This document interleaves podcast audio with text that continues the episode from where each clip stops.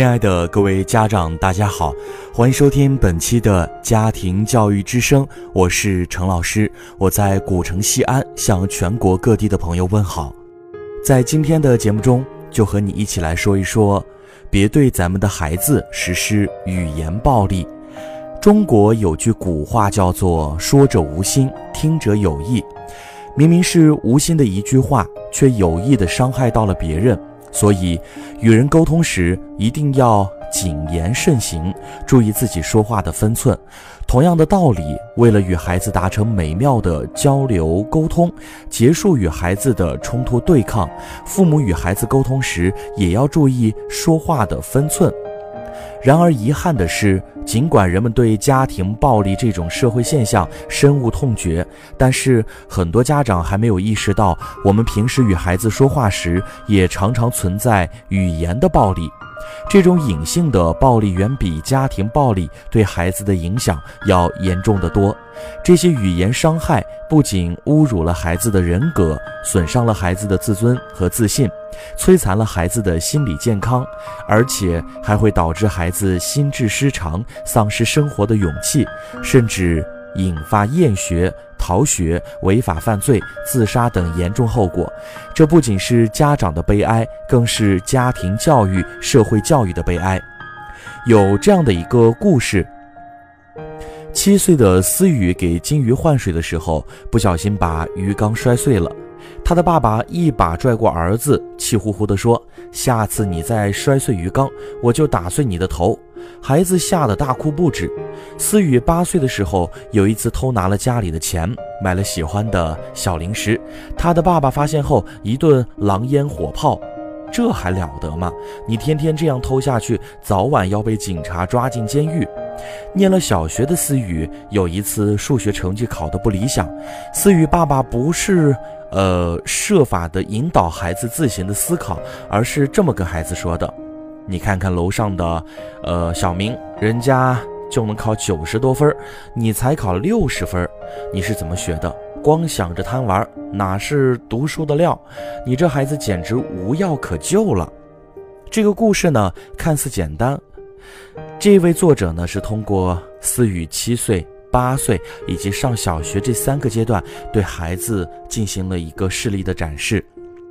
的确啊，生活中不少父母教育子女时候，呃，常会发出这样的声音：“你这么贪玩，哪是读书的料？这孩子呀，无药可救。看看谁家的孩子怎么样？你再这样，我就不要你了。”等等等等。对孩子的行为感到不可理解时，还会这样说：“你是傻瓜吗？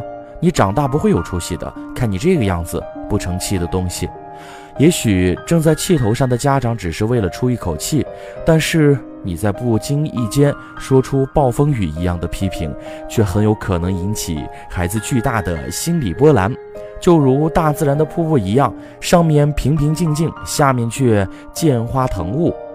我们来纵观现代家庭中的语言暴力啊，主要分为以下几点：第一个呢是恐吓，经常用话语来恐吓孩子，容易使其产生紧张、焦虑、抑郁、敏感、恐惧等心理反应。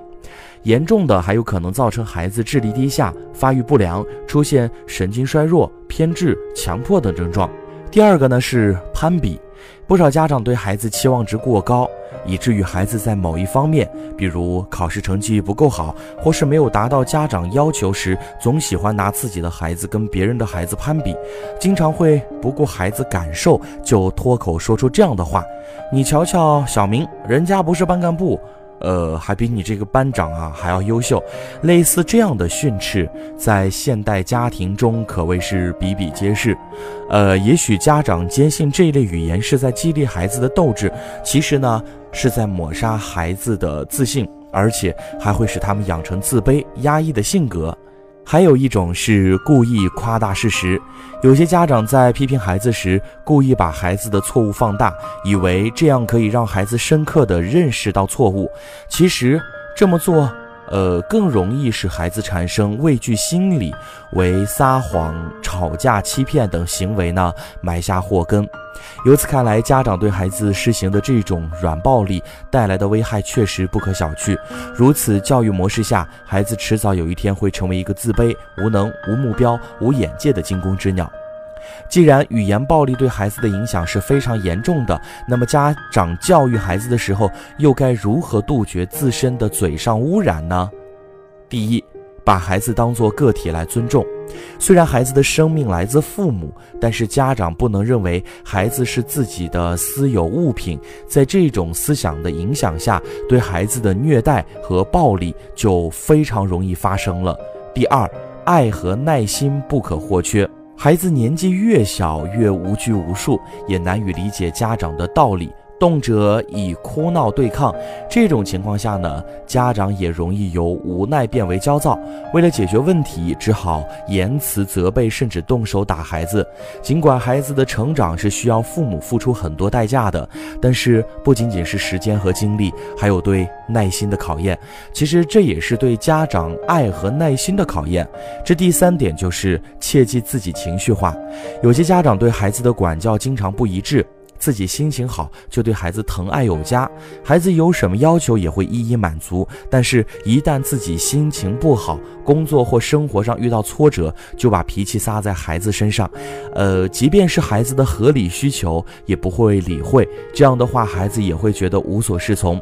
总之呢，一个合格的家长应该善于控制自己的情绪。与行为这种控制呢，要建立在对孩子最真挚的爱的基础上，呃，多反思自己自己的行为，多将心比心，换位思考，始终用自己的心去爱孩子，而不是用暴力语言。那在今天的节目中呢，陈老师和各位家长说到的就是语言暴力在我们的生活当中是有多么大的危害，也是希望对各位家长能够起到一定的帮助作用。感谢各位的收听，我们下期节目再见。